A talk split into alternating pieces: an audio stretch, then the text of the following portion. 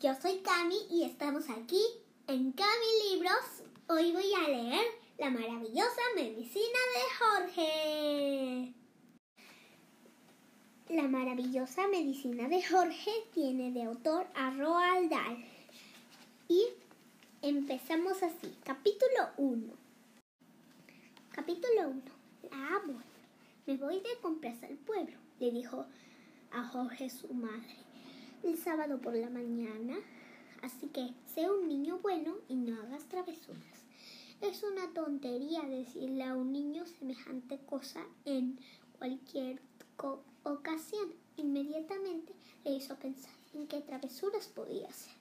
No te olvides de darle la medicina a la abuela a las once, dijo la madre. Después salió cerrando la puerta tras ella.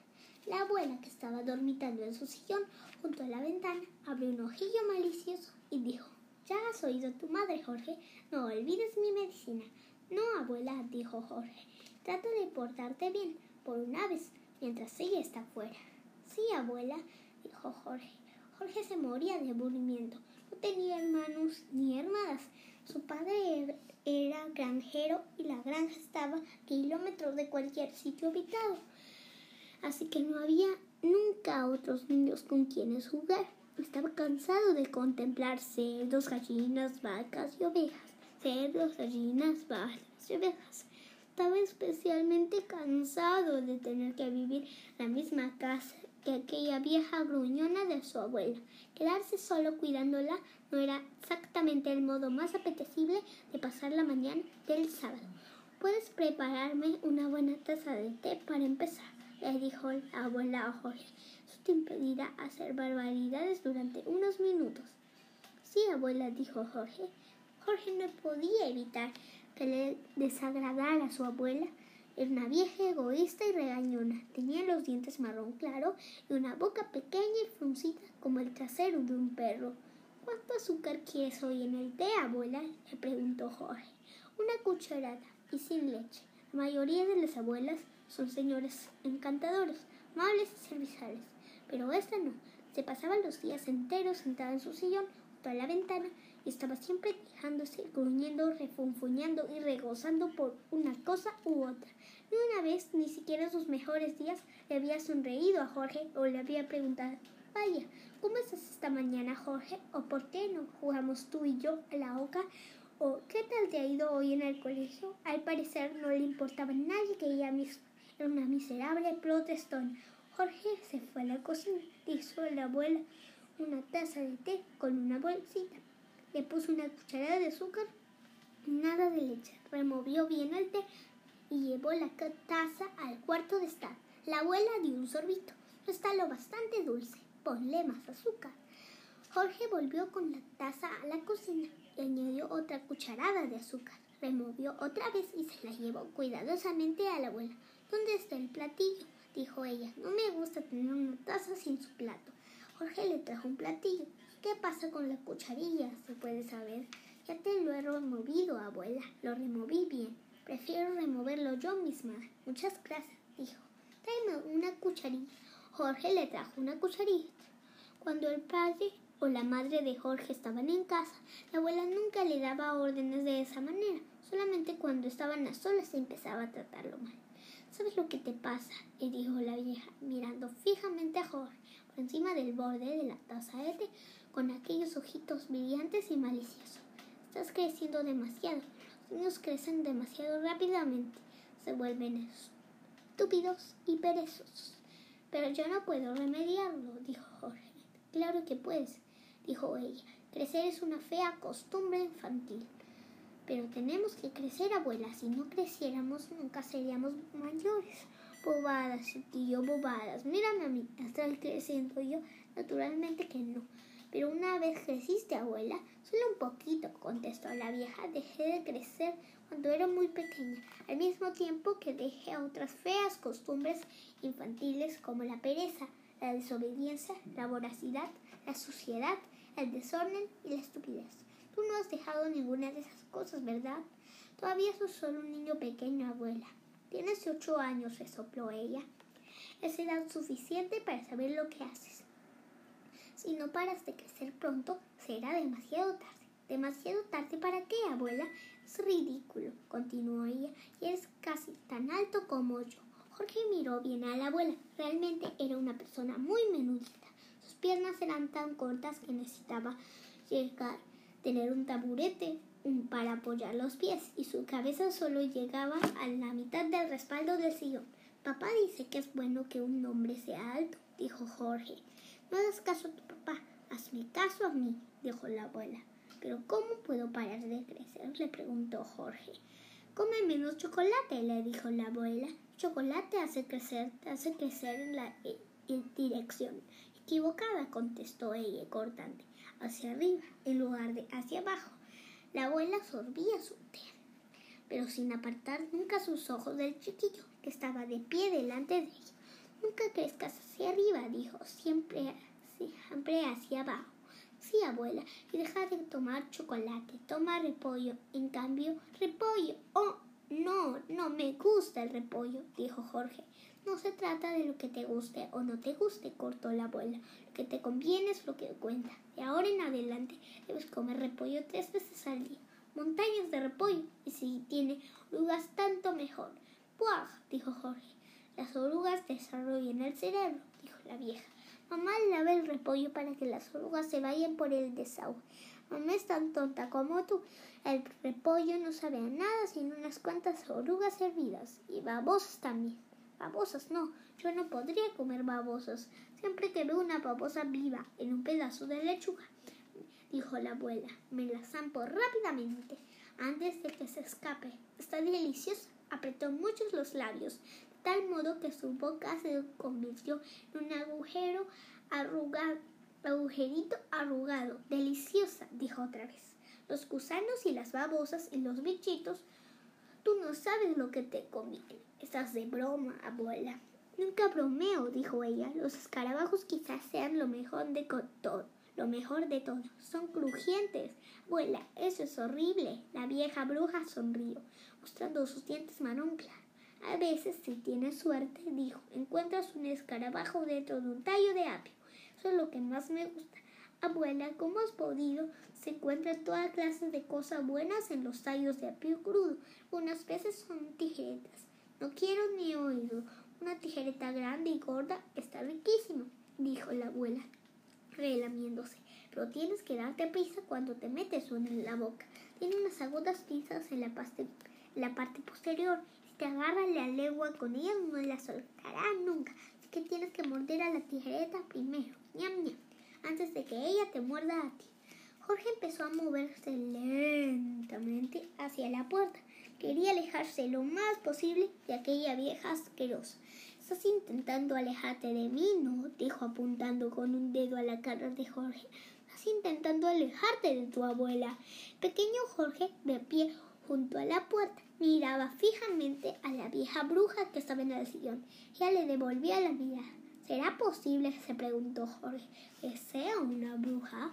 Siempre había pensado que solo había brujas en los cuentos de hadas pero ahora no estaba tan seguro. Acércate a mí, chiquillo, dijo ella, llamándolo con un dedo cachoso. Acércate a mí y te contaré unos secretos. Jorge no se movió. La abuela tampoco se movió. Sé muchísimos secretos, hijos, y de pronto sonrió. Era una sonrisa fina y helada, la clase de sonrisa que una serpiente podía dedicarte justo antes de morderte. Ven aquí, con la abuela. Ella te susurrará algunos secretos. Jorge dio un paso atrás, aproximándose, aproximándose aún más a la puerta. No debes tener miedo de tu abuelita, dijo ella, con su helada sonrisa. Jorge dio otro paso atrás. Algunos de nosotros, dijo ella, y de repente se inclinó hacia adelante en su sillón murmuró con, y murmuró con una voz ronca que Jorge nunca le había oído antes. Algunos de nosotros tenemos poderes mágicos que pueden transformar a las criaturas de este mundo en las formas más asombrosas. Un estremecimiento eléctrico recorrió la espina dorsal de Jorge. Empezaba a sentir miedo. Algunos de nosotros, siguió la vieja, tenemos fuego en la lengua, chispas en la tripa y brujería en las puntas de los dedos. Algunos de nosotros sabemos secretos que te pondrían los pelos de punta y te harían que los ojos te salieran de las órbitas. Jorge Deseaba salir corriendo, pero era como si los pies se le hubieran pegado al suelo. Sabemos cómo hacer que se te caigan las uñas y te crezcan dientes en su lugar. Jorge empezó a temblar. La cara de la abuela era lo que más asustado de todo. La sonrisa helada, los ojos brillantes que no parpadeaban. Sabemos cómo hace que te levantes por la mañana con una larga cola saliéndote del trasero. Abuela, gritó, basta.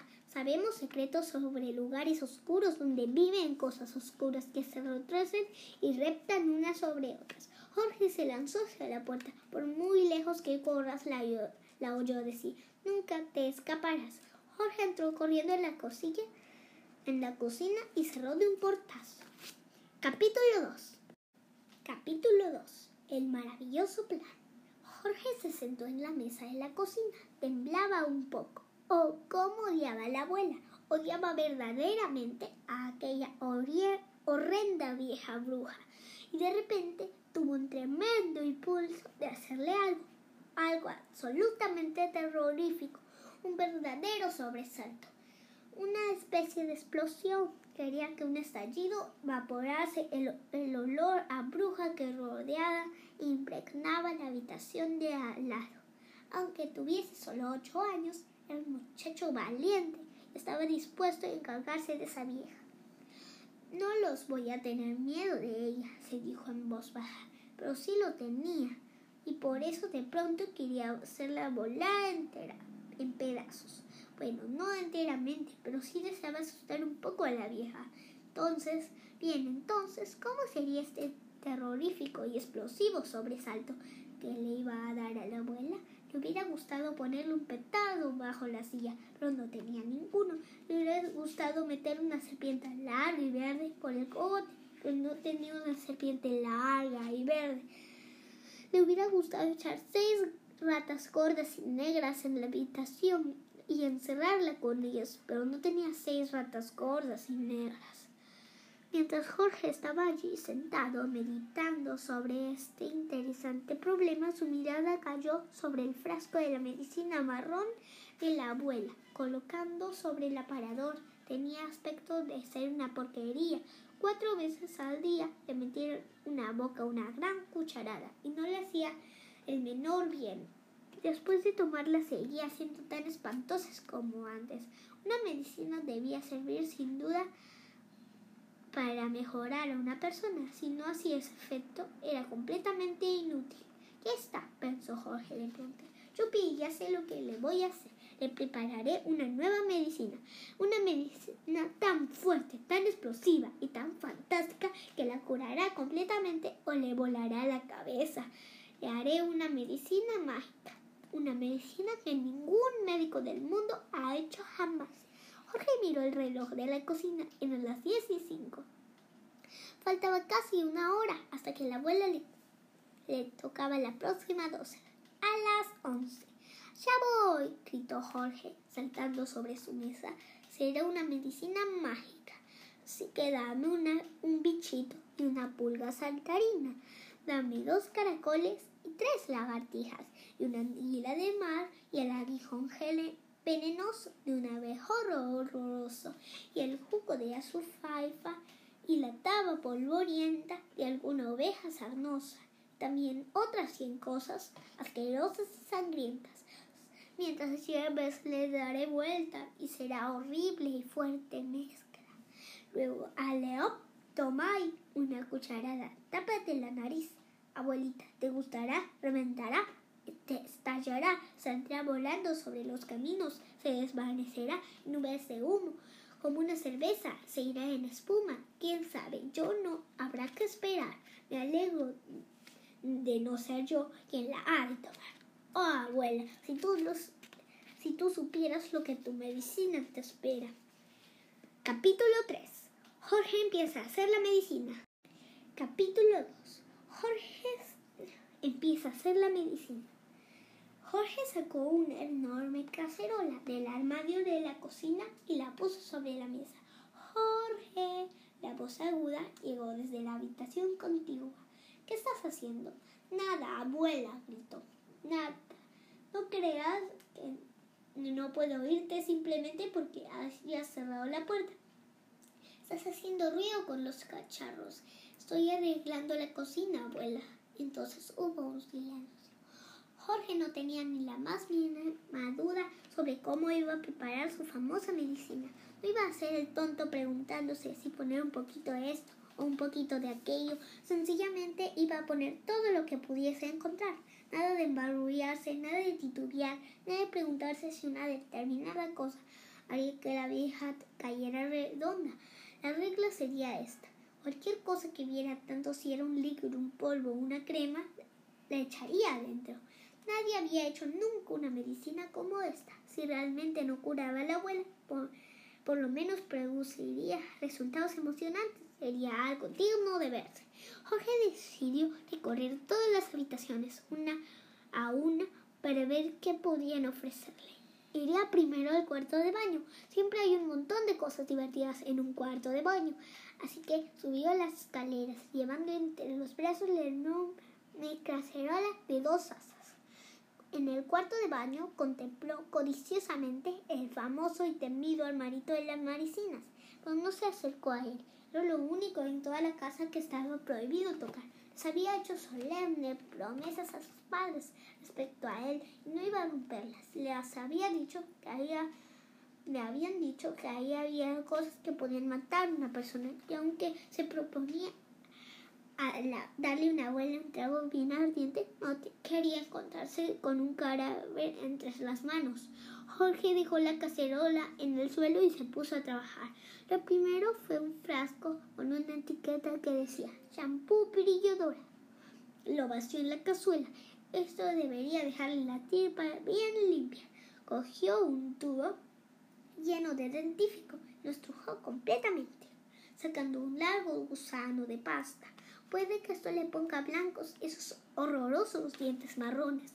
Había un aerosol de jabón de perfeitar, super espuma que pertenecía a su padre. Jorge le encantaba jugar con aerosoles. Apretó el botón y mantuvo el dedo sobre él hasta que no quedó nada. Una maravillosa montaña de espuma blanca se formó en la gigantesca, gigantesca cazuela. Con los dedos sacó el contenido de crema facial enriquecida con vitaminas, porque dentro un frasco de malte de uñas escarlata. Si la pasta no le limpia los dientes, estos se los pondrá rojos como los rosas. Encontró otro tarro de algo cremoso, cuya etiqueta decía depilatorio. Estrádalo sobre sus piernas y déjalo durante cinco minutos. Jorge lo echa entero dentro de la casa había un frasco con un producto amarillo bien llamado famoso tratamiento anticaspa. Lo echó también. Había algo llamado Brigidens para la limpieza de dentaduras postizas. Era un polvo blanco a la cacerola. Encontró otro aerosol desodorante nunca garantizado, ponía, para mantenerte libre de malos olores todo el día. Debía usar gran cantidad de eso mientras transpulverizaba todo el contenido dentro de la olla. Para final líquida se llamaba lo siguiente. Era un frasco grande, no tenía la menor idea qué efecto hacía, pero de todas formas lo metió dentro. Eso, pensó mirando a su alrededor, era todo en el cuarto de baño. En el tocador de su madre, en el dormitorio, encontró otro un estupendo aerosol más. Se, se llamaba Lata Elga Manténgalo a 5 centímetros de su pelo y polverice ligeramente. Lo rozó entero en la, hora, la olla, entusiasmada a apretar los aerosoles. Había un frasco de perfume llamado, llamado Flores de Nabo. Olía queso rancio dentro. Y adentro también una caja de polvos grande y redonda. Se llamaba yeso rosa. Encima había una bola de polvos. La tiró dentro para que le trajese suerte. Vio un par de lápices de labios. Sacó las barritas rojas y grasientas de sus estuches y las añadió a la mezcla. El dormitorio no podía ofrecerle nada más.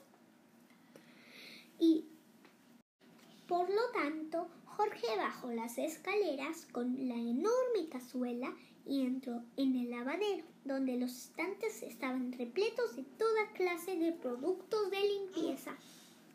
El primero que cogió fue un paquete grande de super blanco para lavadoras automáticas. La suciedad, decía, desaparecerá como por arte de magia. Jorge no sabía si la abuela, si la abuela era automática o no, pero ciertamente era una vieja sucia. Así que la convendría tomarlo todo, dijo volcando el paquete entero. Luego había una lata grande de cera bona. Quita la suciedad y, de la, y la porquería de los suelos y lo deja todo deslumbrante, decía. Jorge cogió con la mano la cera anaranjada y la dejó caer en la olla. Había un paquete redondo de cartón con la etiqueta polvos antipulgas para perros. Manténgase bien apartados de la comida del perro, decía, porque si los toman estallará. Estupendo, dijo, echándolo todo en la olla. Encontró una caja de semillas para canarios en el estante. A lo mejor hace cantar a esa vieja pájara, dijo. Continuación, Jorge exploró la casa de los objetos para limpiar zapatos, cepillos, latas y gamuzas. Vamos a ver, pensó. La medicina de la abuela es marrón, por lo tanto mi medicina también debe ser marrón, porque si no, solo era el pastel. La manera de darle color, decidió, será ponerle un betún marrón.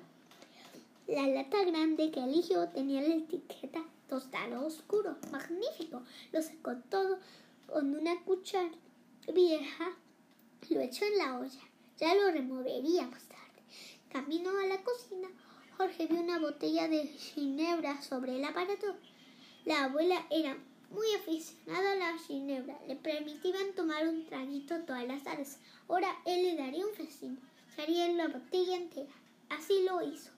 Al volver a la cocina, la colocó la inmensa cacerola sobre la mesa y se acercó al hermano que servía de despensa.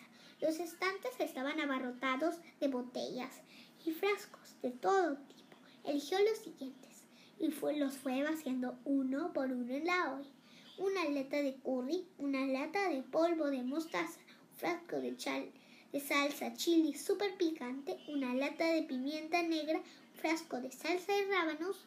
¡Ajá! dijo en voz alta. Con esto vale. Jorge, llegó la voz chillona desde la otra habitación. ¿Con quién estás hablando? ¿Quién estás haciendo? Nada, abuela, absolutamente nada. Contestó, es ya la hora de, mi, de la medicina. No, abuela, falta todavía media hora. Bueno, pero que no se te olvide. No, abuela, respondió Jorge. Te prometo que no lo olvidaré. Capítulo 4 Capítulo 4 Píldoras para animales. En ese momento, de pronto, a Jorge se le ocurrió un truquito estupendo. Que el armario donde se guardaban las medicinas de la casa era el terreno prohibido. ¿Qué pasaba con las medicinas de su padre? Guardaba en el estante del cobertizo que hacía que había junto al gallinero las medicinas para animales. ¿Qué pasaba con esas? Nadie le había dicho nunca que no tocas eso. Hay que enfrentarse con la realidad, se dijo Jorge.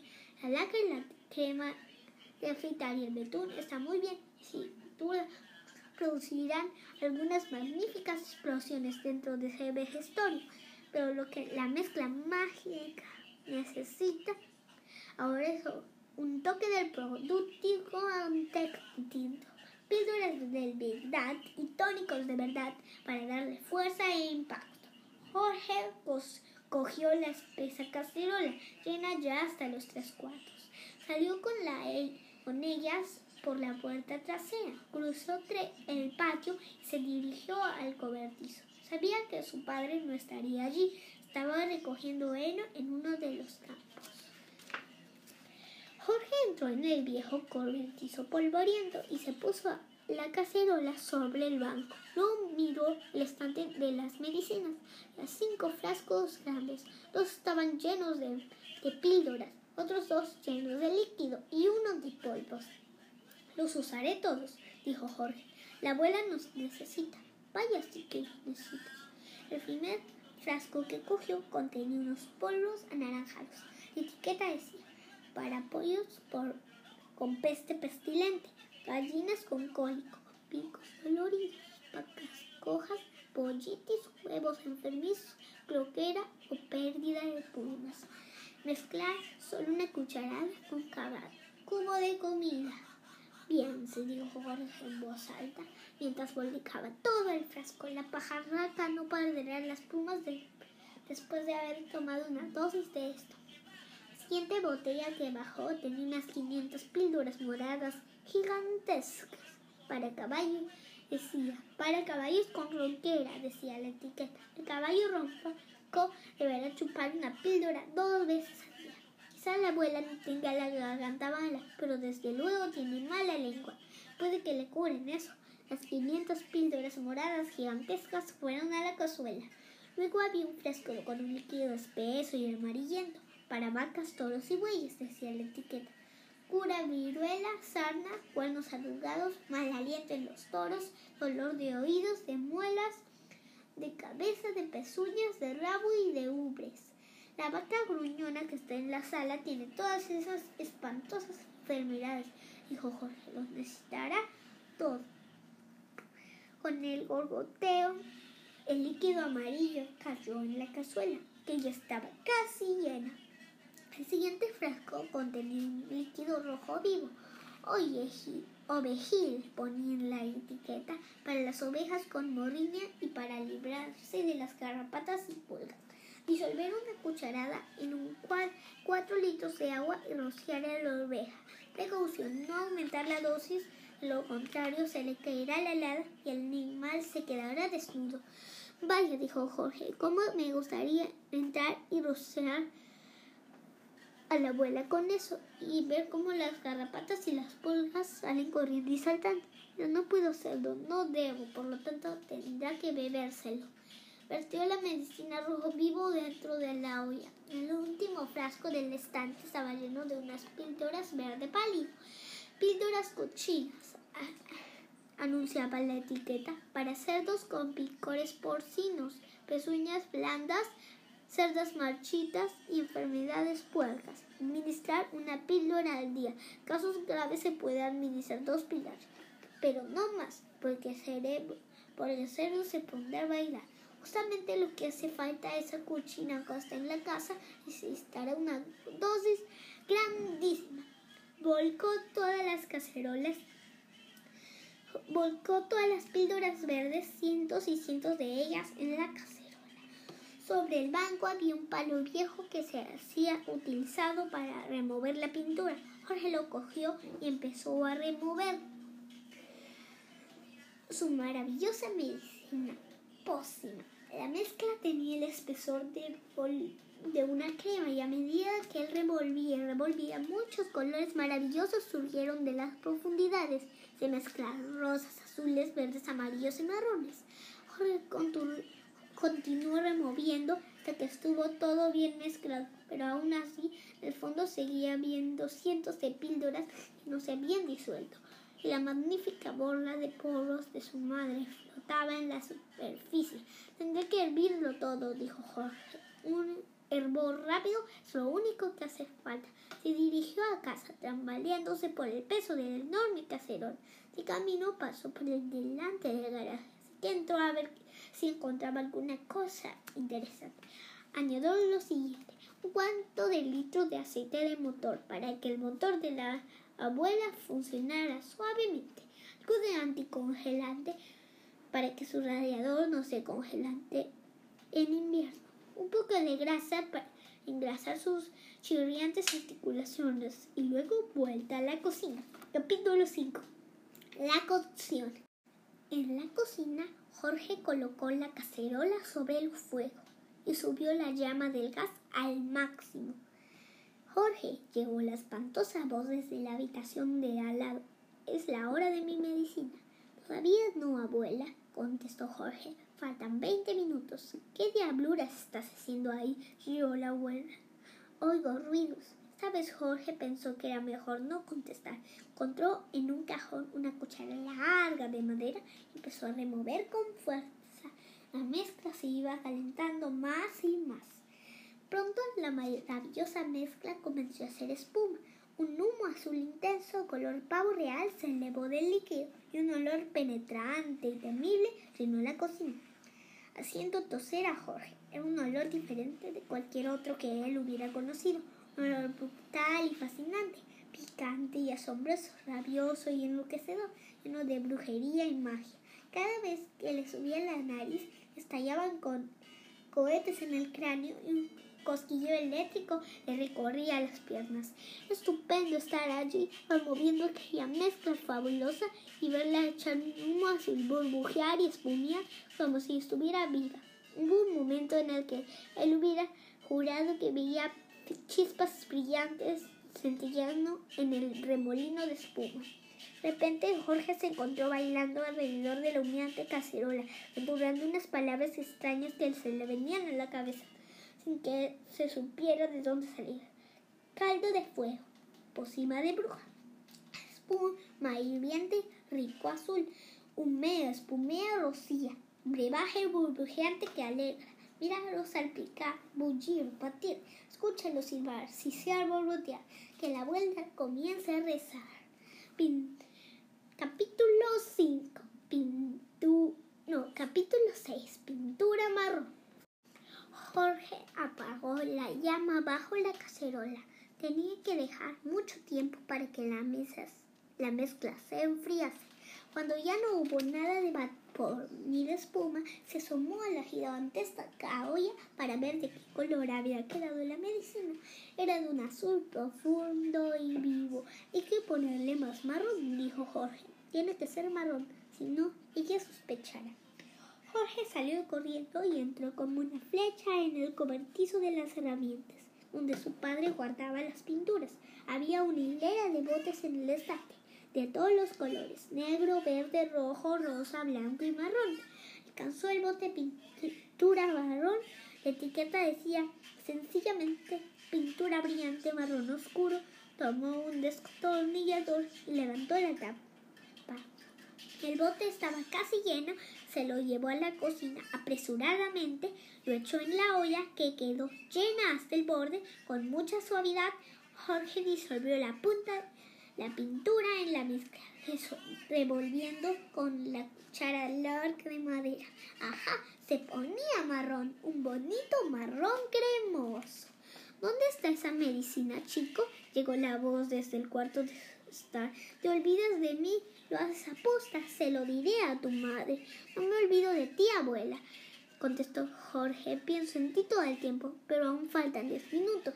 Eres un asqueroso gusanillo, chilló la voz. Un gusanillo perezoso y desobediente. Y estás creciendo demasiado rápido.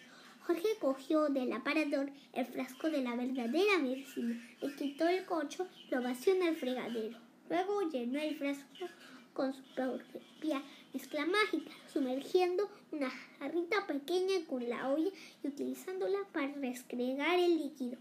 Volvió a poner el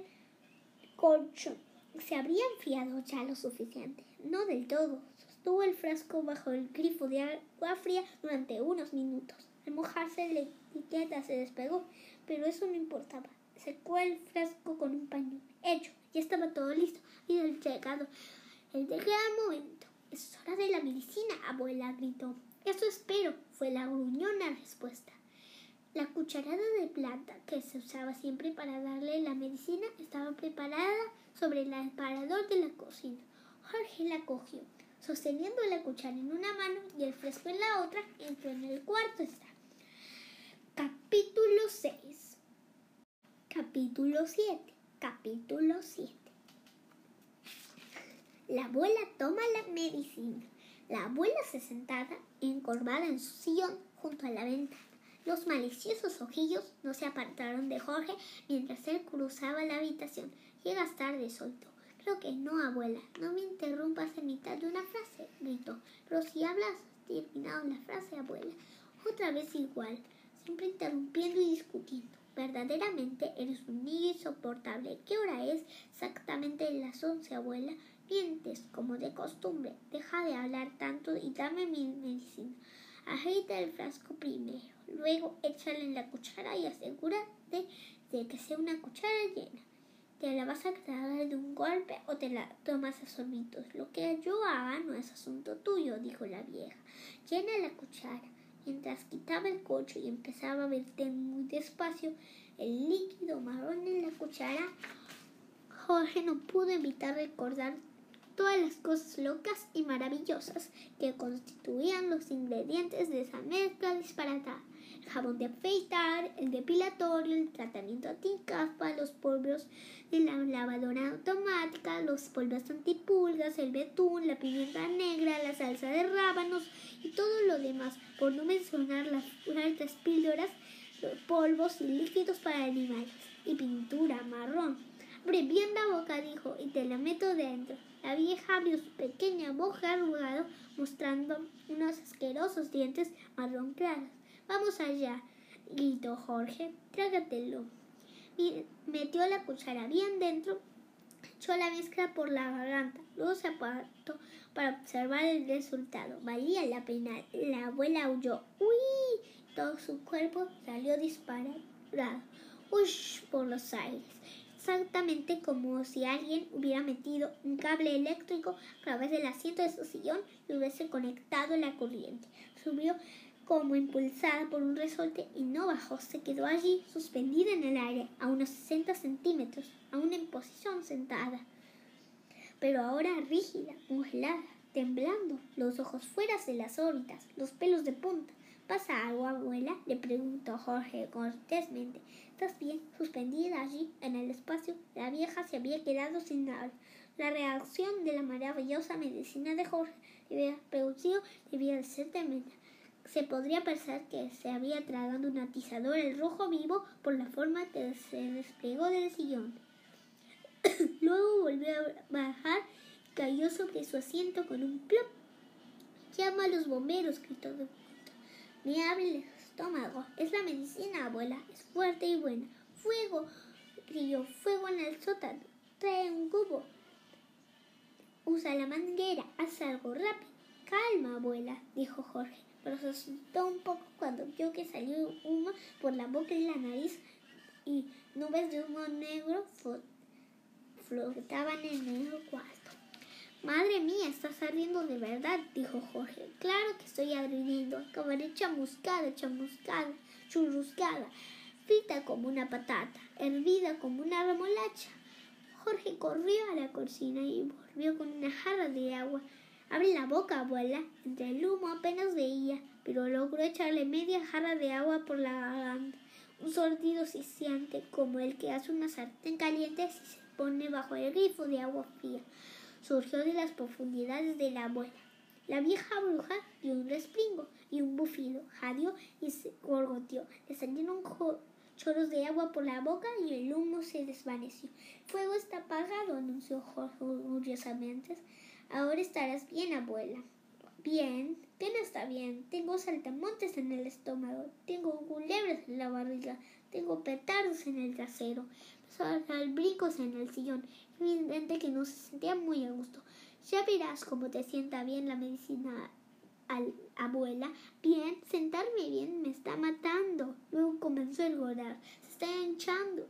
Antes la, eh, le estaba inflando como una bomba. Eso es lo que parecía. Reventaría su cara irá pasando de color morado verde. Un momento, tenía un pinchazo en algún sitio. Jorge Oí el escape de aire. Ha dejado de hincharse y se estaba reduciendo. Iba adelgazando lentamente, encogiéndose poco a poco hasta volver a ser una vieja arrugada.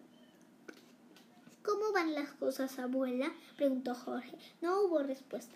Luego sucedió una cosa rara. El cuerpo de la abuela de una repentina y fuerte sacudida saltó del sillón, aterrizando limpiamente sobre sus pies en la forma. Eso es fantástico, abuela. No habías estado así desde hace años. Fíjate, estás de pie tú sola sin bastón ni nada. Abuela ni siquiera le oía. Tenía otra vez los ojos saltones con la mirada fija. No hay kilómetros de ahí. En otro mundo, maravillosa medicina, se dijo Jorge. Encontraba fascinante estar ahí, observando el efecto que le hacía a la bruja. ¿Qué pasaría ahora?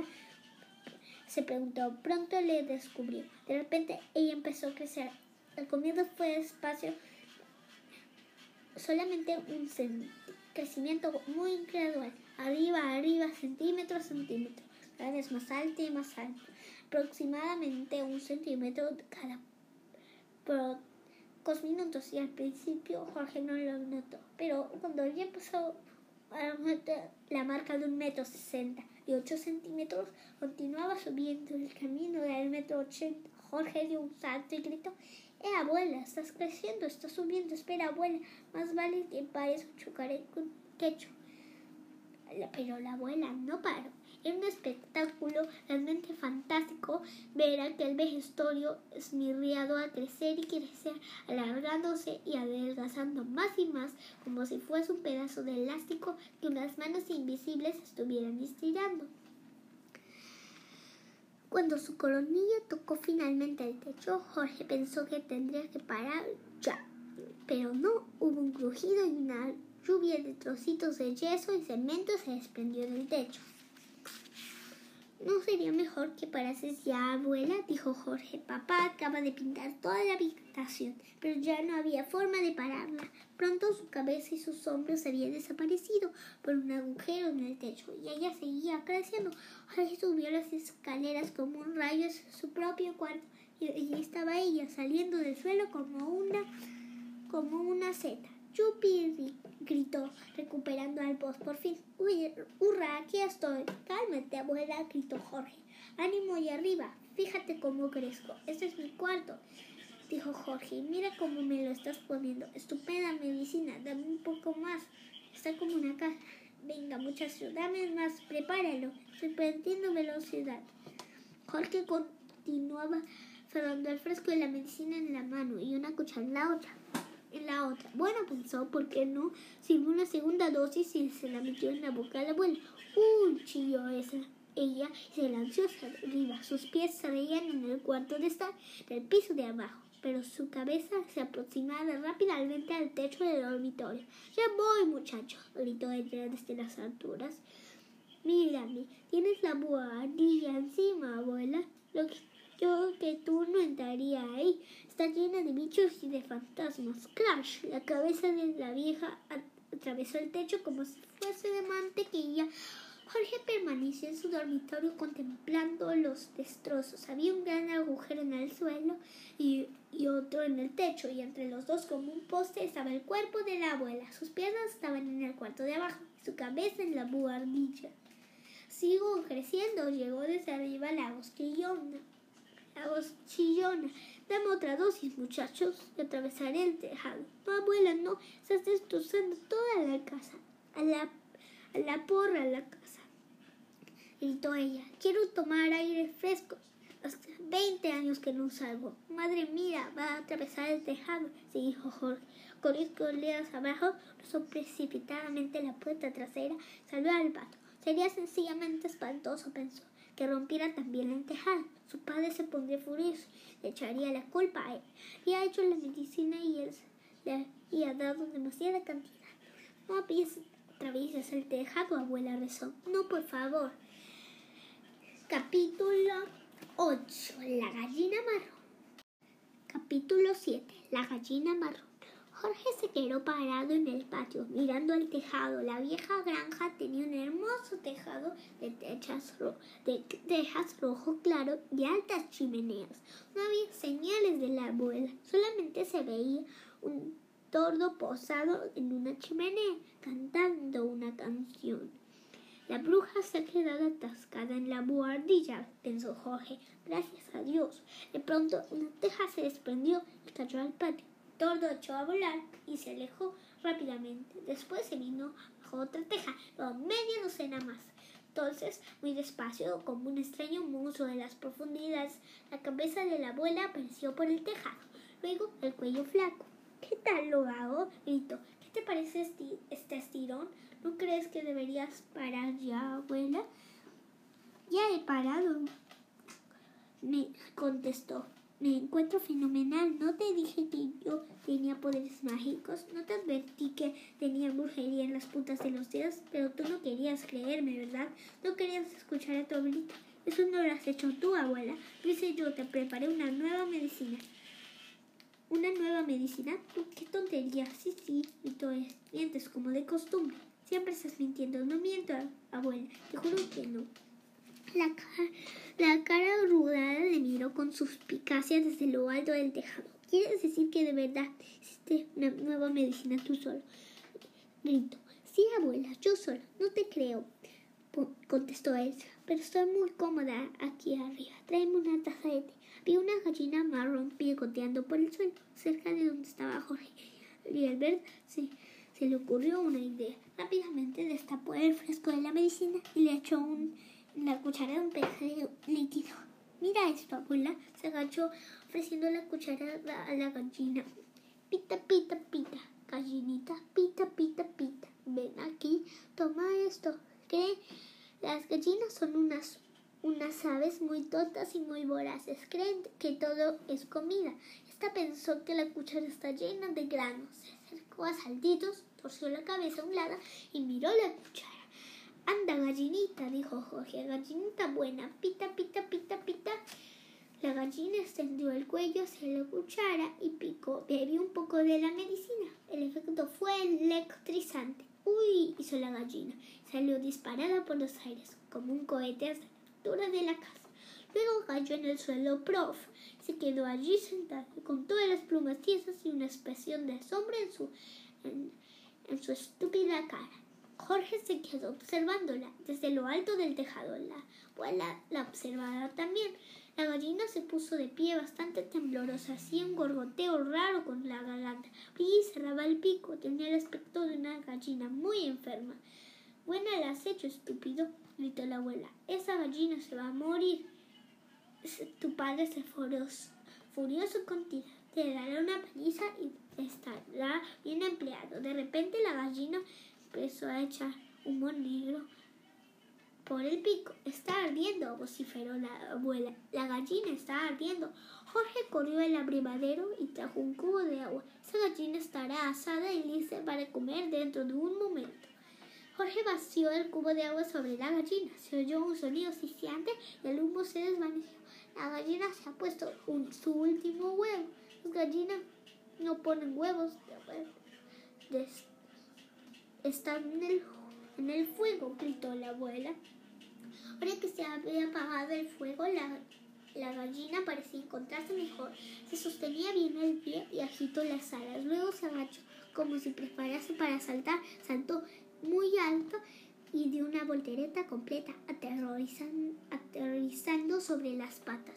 Eres una gallina de circo, gritó la abuela desde el tejado. Es una condenada acróbata. Entonces la gallina empezó a crecer. Entonces Jorge había estado esperando que sucediera esto. Está creciendo, abuela. Mira cómo crece. Se volvía más grande, más y más grande, más y más alta. Y pronto tuvo cuatro o cinco veces más el tamaño normal. ¿Lo ves, abuela? gritó Jorge. Lo veo, muchacho, contestó él. Le estoy mirando. Jorge daba brincos muy excitado. y gritando. Ha tomado la medicina mágica, abuela, y está creciendo como te pasó a ti. Pero había una diferencia entre la forma que crecía la gallina y la forma que había crecido la abuela. A medida que la abuela se volvía cada vez más alta, se ponía cada vez más delgada, pero la gallina no. La gallina estaba cada vez más gorda y hermosa. Pronto fue más alta que Jorge, pero no se detuvo ahí. Continuó creciendo hasta que, hasta que fue grande como un caballo, más o menos. Entonces paró. Que está maravillosa, abuela, gritó Jorge. No es tan alta como yo, cuanto la reina. Comparada con mi gallina es pequeñísima. Yo soy la más alta de todas. Capítulo 9 el cerdo, los bueyes, las ovejas, el pony y la cabra. En ese momento la madre de Jorge volvió de sus compras en el pueblo. Metió el coche en el patio y se bajó. Llevaba una botella de leche en una mano y otra bolsa de comestibles en la otra. Lo primero que vio fue la gigantesca gallina Van que dejaba a Jorge chiquito. Se le cayó la botella de leche. Luego la abuela empezó a gritar desde lo alto del tejado. Cuando levantó los ojos y vio la cabeza de la abuela saliendo por entre las cejas, se le cayó la bolsa de comestibles. ¿Qué te parece esto, eh, Mari? Gritaba la abuela. Apuesto que nunca has visto una gallina tan grande como es. La gallina gigante de Jorge. Pero, pero, pero, tartamudeó la madre de Jorge. La medicina mágica de Jorge. La hemos de las dos, la gallina y yo. Pero, ¿cómo diablos te subiste al tejado? chilló la madre. No me subí, cacareó la abuela. Sigo teniendo los pies en el suelo cuarto de estar. Esto era más de lo que la madre Jorge podía entender. Se quedó allí con la boca abierta, los ojos piscos, parecía estar a punto de desmayarse. Un segundo después apareció el padre de Jorge. Su nombre era el señor Locatis. El señor Locatis era un, un hombre bajito, con las piernas torcidas y una cabeza enorme. Un Jorge era un padre cariñoso. No resultaba fácil convivir con él, porque hasta las cosas más pequeñas ponían nervioso y La gallina que estaba en el patio no era ciertamente una cosa pequeña. El señor Locatis la le empezó a dar salto como si algo le, le quemara los pies. ¡Madre mía! gritó agitando los brazos. ¿Qué es esto? ¿Qué ha pasado? ¿De dónde ha salido? Es una gallina gigante. ¿Quién ha hecho esto? Yo, Jorge, dijo Jorge. Mírame a mí. Gritó la abuela de No te preocupes por la gallina. Yo, el señor Locatis miró hacia arriba y vio a la abuela. Cállate, abuela, dijo. No parecía sorprenderle que la vieja saliera por el tejado. Era la gallina lo que le excitaba. Nunca había visto nada igual, pero claro, ¿quién lo había visto? Fantástica, gritó, bailando y dando Es colosal, es gigantesca, es tremenda, es un milagro. ¿Cómo lo hiciste, Jorge? Jorge comenzó a contarle a su padre lo de la medicina mágica. Mientras se lo contara, la gallina marrón en medio del pan se puso a hacer un clo, clo, clo, clo, clo. Todos se quedaron mirándola fijamente cuando volvió a ponerse un huevo marrón en el suelo. El huevo era el tamaño de un malón. Con ese huevo se podían hacer huevos de huevo revueltos para 20 personas, dijo la señora. Jorge, ¿qué cantidad tienes de esta medicina? Mucha. Y una enorme cacerola en la cocina y este frasco está casi lleno. Ven conmigo, vociferó el señor Locatis, agarrando a Jorge de un brazo. De un, de un brazo. Trae la medicina. Durante años y años he intentado criar animales cada vez mayores, vacas, cerdos y corderos más grandes, para que diesen más carne. Fueron primero a la porquería. Jorge de una cucharada de medicina cerdo echó humo por la nariz y brincó por todos los sitios. Luego creció y creció. Al final tenía este aspecto muy gigante. Luego fueron a la manada del monte, esos bueyes negros que el señor Locatis estaba tratando de engordar para llevar al mercado. Jorge les dio un poco de medicina mágica a cada uno de ellos y esto es lo que luego ocurrió que se pusieron súper grandes luego a los corderos.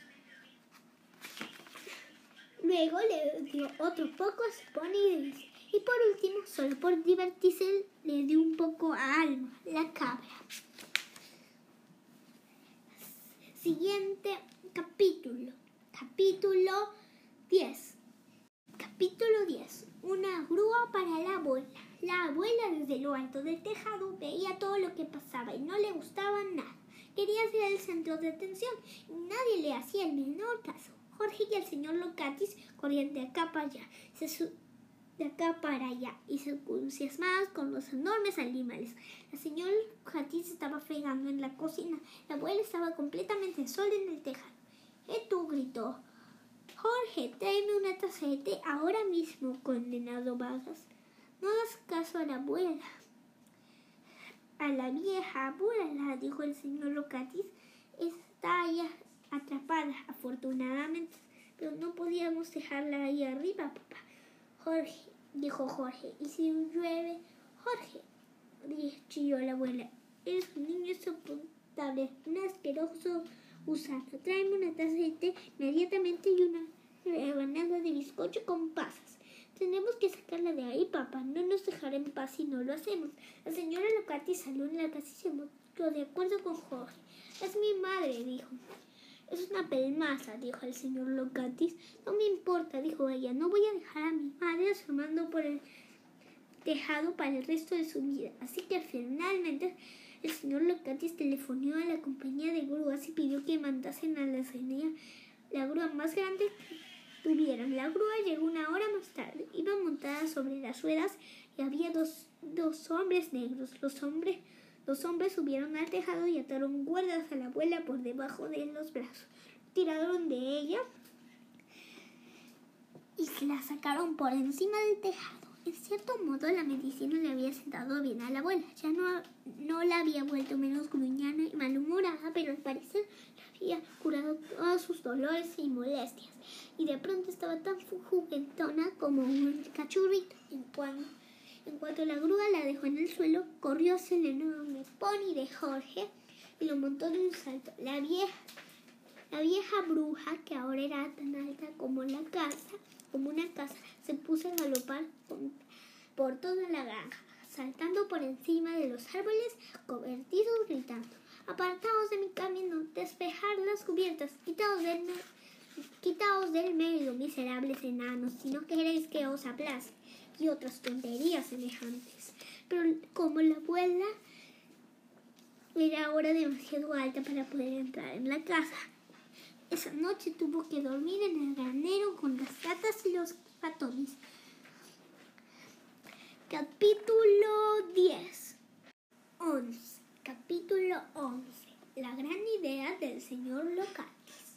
Al día siguiente, el padre de Jorge bajó a desayunar en un estallido de excitación mayor que nunca. Ya pasó toda la noche despierto pensando en eso, gritó. ¿En qué, papá? preguntó Jorge. Tu maravillosa medicina, claro está. Ahora no podemos detenernos, hijo mío. Tenemos que empezar a hacer más en sequía, más, más y más.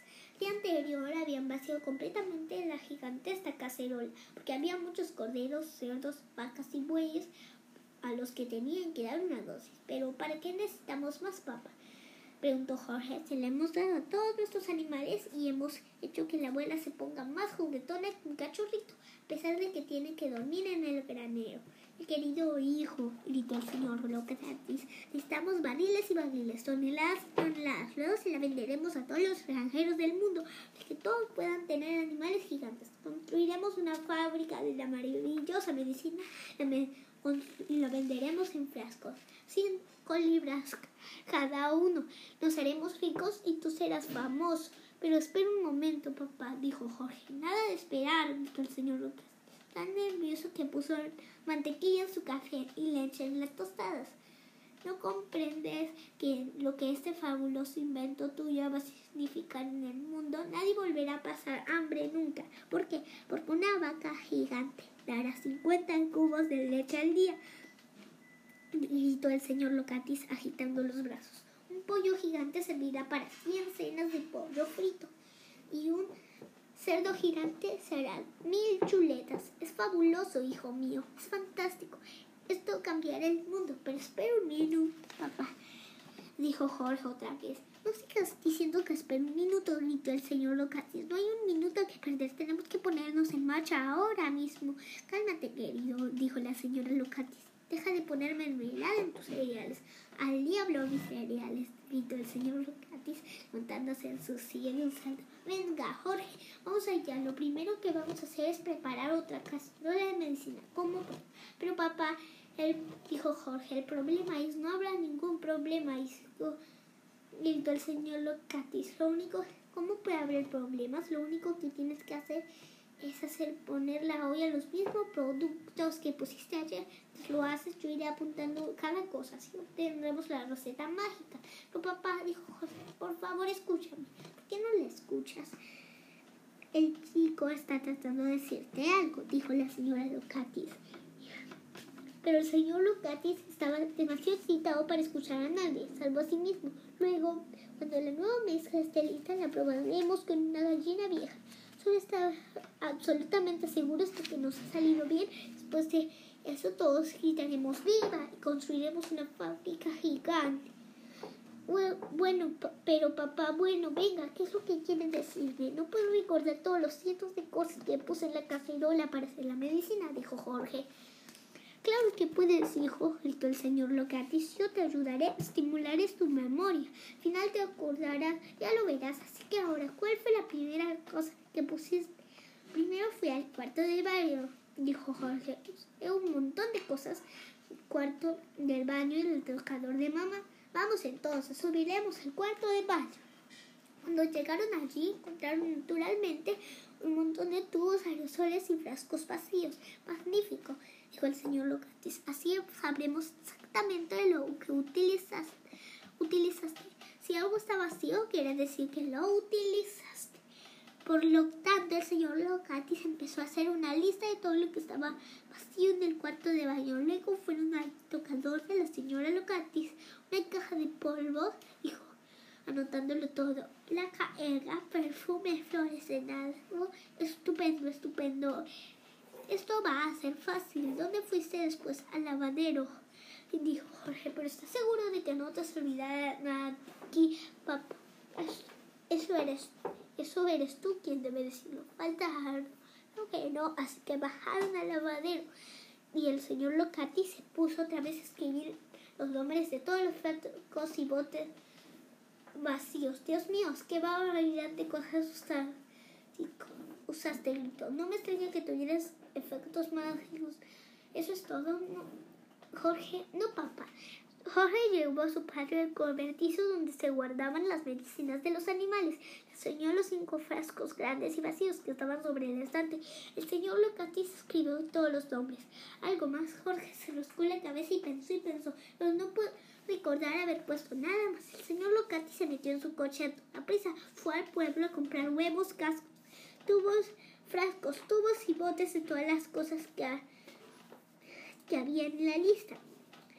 Luego fue al veterinario y compró una nueva remesa de todas las medicinas de animales que, que Jorge había usado. Ahora enséñame cómo lo hiciste, Jorge. Le dijo, vamos, enséñame cómo lo mezclaste todo. Siguiente capítulo, capítulo 12. Capítulo 11, la maravillosa medicina número 2.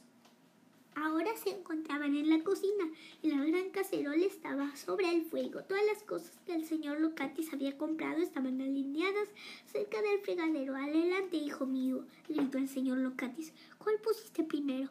Esto, dijo Jorge, champú brillo dorado. Vació el fresco en la hora. Ahora la partida de dientes y el jabón continuó Jorge, y el jabón de afeitar y la crema para la cara y el esmalte de uñas. Sí, el muchacho gritó el señor Locatis bailando por la cocina. Sigue echándolos, no te detengas, no te descanses, no vaciles. Es un placer verte trabajar. Uno por uno, Jorge vertió y estrujó los productos dentro de la cacerola. Teniendo todo tan a mano, el trabajo no le llevó más de diez minutos, pero cuando terminó la olla parecía estar tan llena como la primera vez. ¿Qué hiciste ahora? Gritó el señor Locatis, lo removiste, lo herví, dijo José. Pero no mucho rato. Gabriel lo removí. Que el señor Locatis encendió el gas de vasos de la olla y Jorge removió la mezcla con la misma cuchara larga de madera que había usado antes. Ya no queda lo bastante marrón dijo Jorge. Espera un minuto, ya sé lo que he olvidado. ¿Qué? gritó el señor Locates. Dime rápido, porque si hemos olvidado algo, aunque sea la cosa más pequeña, entonces no servirá. Por lo menos no de la misma manera. Un cuarto de lata de pintura brillante y marrón. Eso es lo que se había olvidado. El señor Locati salió disparado de, de la casa y entró en su coche como un cohete. Condujo a toda velocidad hasta el pueblo. Compró la pintura y volvió rápidamente. Abrió la lata en la cocina y se la entregó a Jorge. Echó la pintura en la cazuela. eso está mejor, dijo Jorge. Ahora se parece más al color. Está hirviendo, gritó el señor Case. Está hirviendo en burbujas. Jorge, está listo ya. Ya está listo, gritó Jorge. Al menos es espero. Estupendo, gritó el señor Lucati. Ando saltitos. Vamos a probarlo. Vamos a dárselo un pollo. Dios mío, ¿por qué no se te calmas un poco, dijo la señora Cotis entrando en la cocina. Calmarme, pretender que me calme cuando estábamos preparando la medicina más extraordinaria que se ha descubierto nunca en la historia del mundo. Anda, Jorge, llena una taza, la olla y coge una cuchara. Le daremos un poco de pollo solo para estar absolutamente seguros de que hemos hecho la mezcla correcta. Fuera en el patio había varios pollos que no habían tomado la marea maravillosa medicina de Jorge número uno. Estaban picoteando la tierra de esa forma tan tonta que lo hacen los pollos. Jorge se agachó y tenía una cuchara la maravillosa medicina número dos. Ven, pollo, dijo. Pollito, pita, pita, pita, pita. Ven, pita, pita, pita, pita. Un pollo blanco con manchas negras en las plumas levantó la cabeza y miró a Jorge. Se acercó la cuchara y le, picó. En efecto, el efecto de la medicina número 2 le hizo. Ese pollo no era exactamente igual al que producía la medicina número 1, pero era muy interesante. El pollo chilló. Salió disparado hasta los dos metros de altura y volvió a bajar. Entonces su pico, de su pico saltaron chispas, chispas de fuego amarillas, amarillas brillantes, como si alguien estuviera afilando un cuchillo una piedra dentro de su tripa. Luego sus patas empezaron a crecer, su cuerpo permaneció del mismo tamaño, pero las dos patas delgadas y amarillas se volvieron cada vez más largas, más largas y más largas y todavía más largas. ¿Qué le pasa? gritó el señor Catis. Algo va mal, dijo.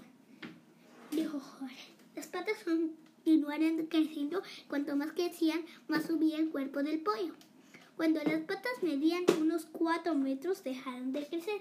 Pollo tenía un aspecto perfectamente azul, con aquellas patas largas, patas largas, largas y la vuelta un cuerpecito corriente. Parecía un pollo montado en zancos. Oh, madre mía, el señor Locatis, lo hemos hecho mal. Este pollo no vale para nada. Es todo patas. Nadie quiere patas de pollo. Debo de haberme olvidado de algo. Claro que te has olvidado de algo, gritó el señor Locatis. Piensa, muchacho, piensa, ¿qué es? Ya lo tengo. ¿Qué es? Rápido. Polvos antipulgas para pesos. ¿Quiere decir que pusiste polvos antipulgas en la primera? Y papá, un poquete entero. Entonces es eso. Espera un minuto, dijo Jorge. ¿Pusimos un marrón en la lista? No, también lo usé. Vaya, no me extraña que saliera mal, dijo el señor Locatis. Que ya iba a correr. Dijo el señor Locatis. Ya iba corriendo hacia el coche y pronto estuvo camino del pueblo para comprar más polvos antipulgas y más todo. Capítulo 3 la maravillosa medicina de Jorge, número 3. Aquí está, gritó el señor Locatis al entrar corriendo en la cocina un paquete de polvos antipulgas y una lata de betún marrón. Jorge echó los polvos en la gigantesca olla, luego sacó el betún de la lata y lo añadió también. Revuélvelo, Jorge, gritó el señor Locatis. Dale otro hervor. Esa vez lo hemos conseguido. Puesto el que lo hemos conseguido. Después de haber hervido y removido la maravillosa medicina de Jorge, Jorge llenó una taza con la mezcla para probarle en otro pollo. El señor Locatis corrió tras él, agitando los brazos y dando brincos. Ven a verlo, gritó la señora Locatis. Ven a ver cómo convertimos pollo corriente en uno grandísimo y hermoso. que ponga huevos del tamaño de balones. Espero que lo hagáis mejor que la otra vez, dijo la señora Locatis Locatis siguiéndolos al patio. Venid, pollos, dijo Jorge, ofreciendo una cucharada de la medicina número 3. Pollitos, pita, pita, pita, pita, pita, pita, pita, pita. Tomad un poco de esta estupenda medicina. Un magnífico gallo joven, negro con la cresta roja, se acercó en pasitos menudos. El gallo miró la cuchara y picó. Picó, kikiriki, cantó el gallo, saliendo disparado por los aires y bajando de nuevo. Obsérvalo ahora, el señor Cates. Observa cómo crece en cualquier momento. Empezará a hacerse cada vez, cada vez, cada vez más grande. El señor Locatis, la señora Locatis y el pequeño Jorge se quedaron en el silencio mirando fijamente al gallo negro. El gallo permaneció muy quieto, un experto en el dolor de cabeza. ¿Qué le ocurre a su cuello? preguntó la señora Locatis. Está alargando, dice. Jorge, ya no creo que está arrancando, dijo la señora Locotes. Pero una vez el señor Locasi no dijo nada. Una vez fueron las patas, es el cuello. ¿Quién va a querer pollo con el cuello largo? Que de pollo no se comen. Un espectáculo extraordinario. El cuerpo del gallo no había crecido nada, pero el cuello medía ya dos metros. Bueno, Jorge, gritó el señor Locatis, ¿qué más te has olvidado? No lo sé, dijo Jorge. Creo que lo sabes, dijo el señor Locatis. Anda, hijo, piensa. Probablemente falta una sola cosa vital. Tienes que acordarte de lo que es. Puso un poco de aceite de motor que encontré en el garaje. dijo Jorge, ¿tenías eso?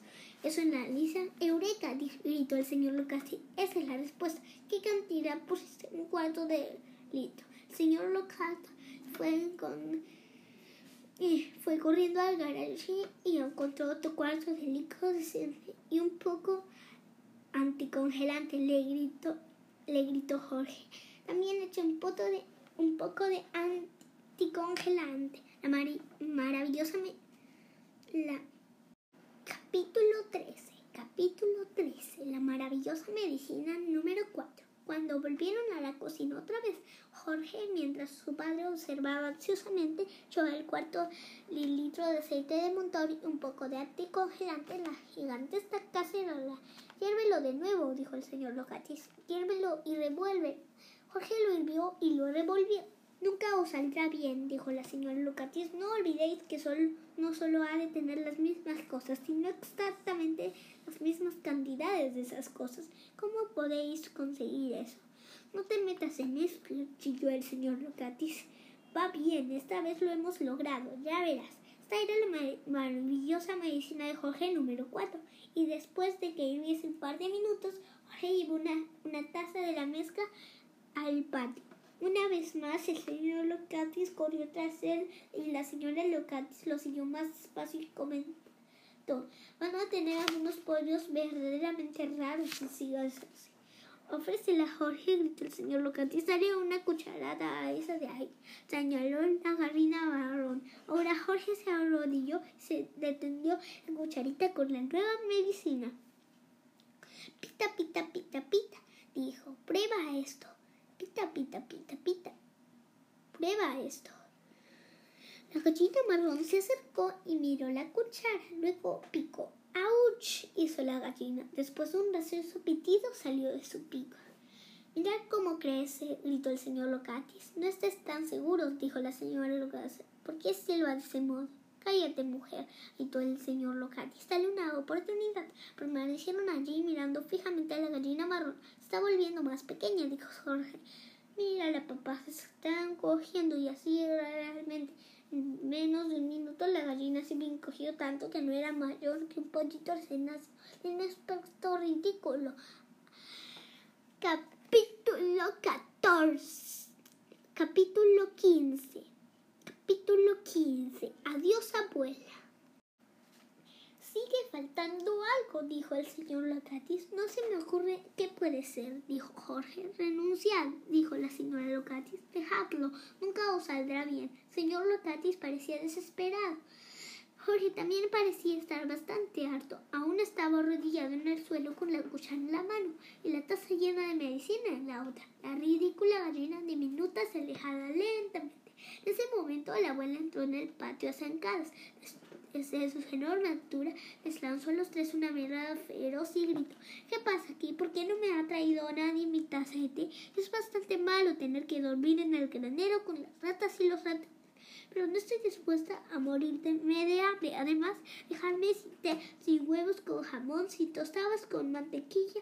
Lo siento, mamá, dijo Señora Locatis, hemos estado terriblemente ocupadas.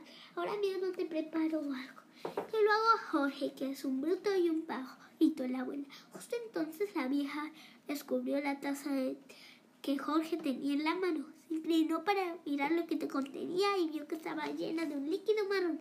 Parecía té. Ajá, gritó.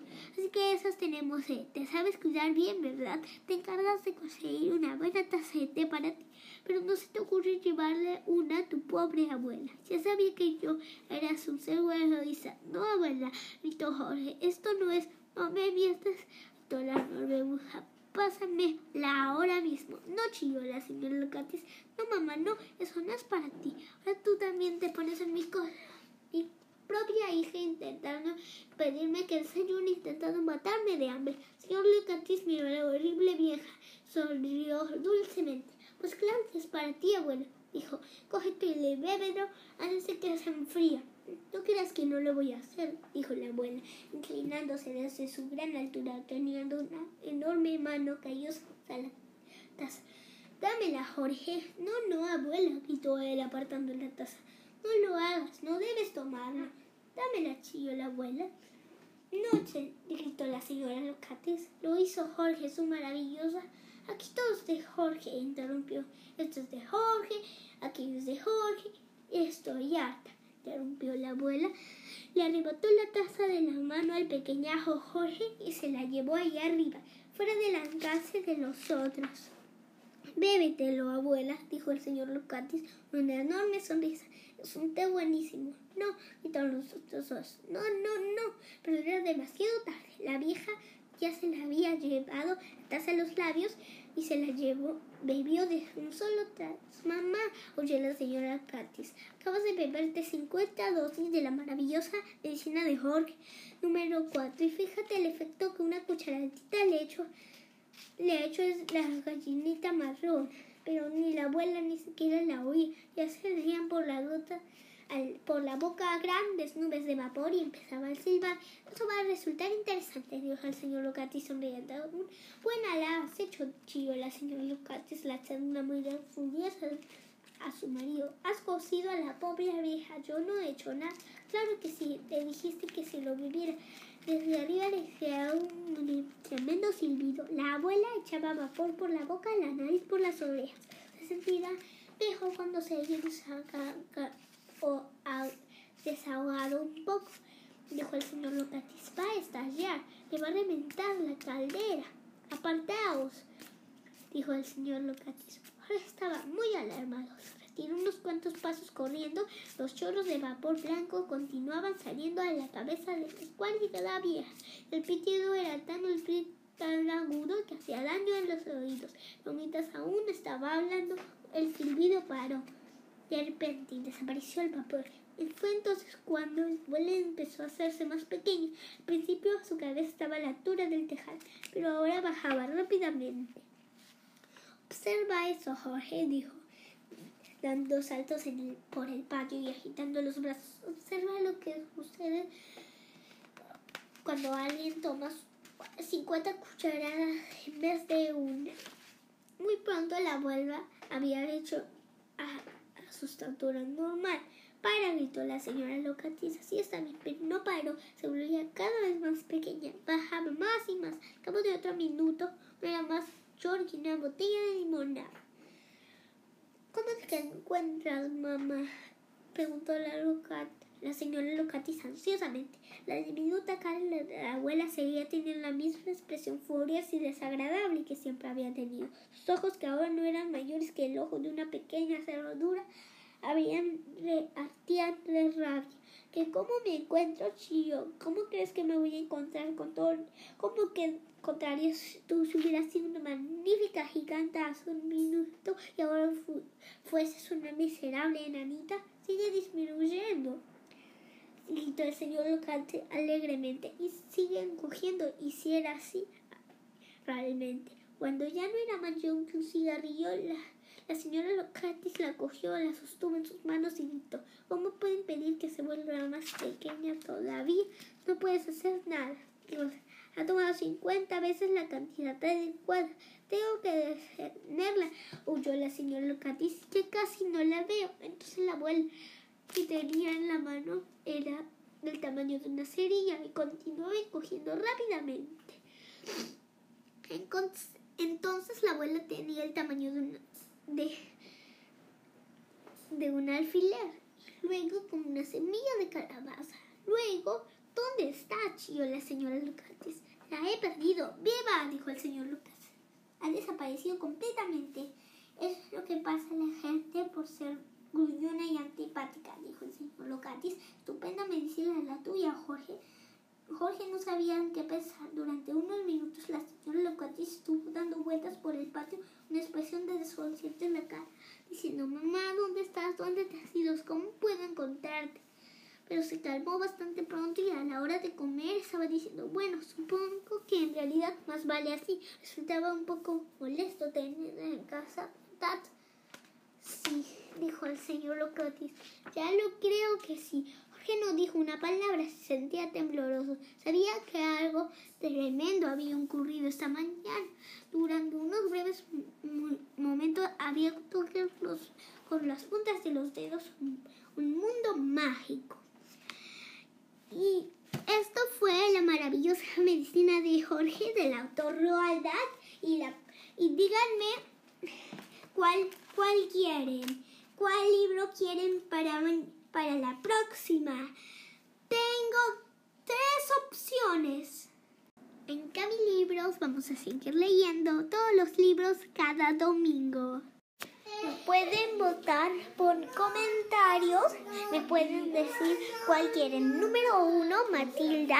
Número dos, Charlie la fábrica de chocolate. Y número tres, el gigante bonachón. Díganmelo en un comentario cuál quieren, el uno, el dos o el tres. Y chao. Y no se olviden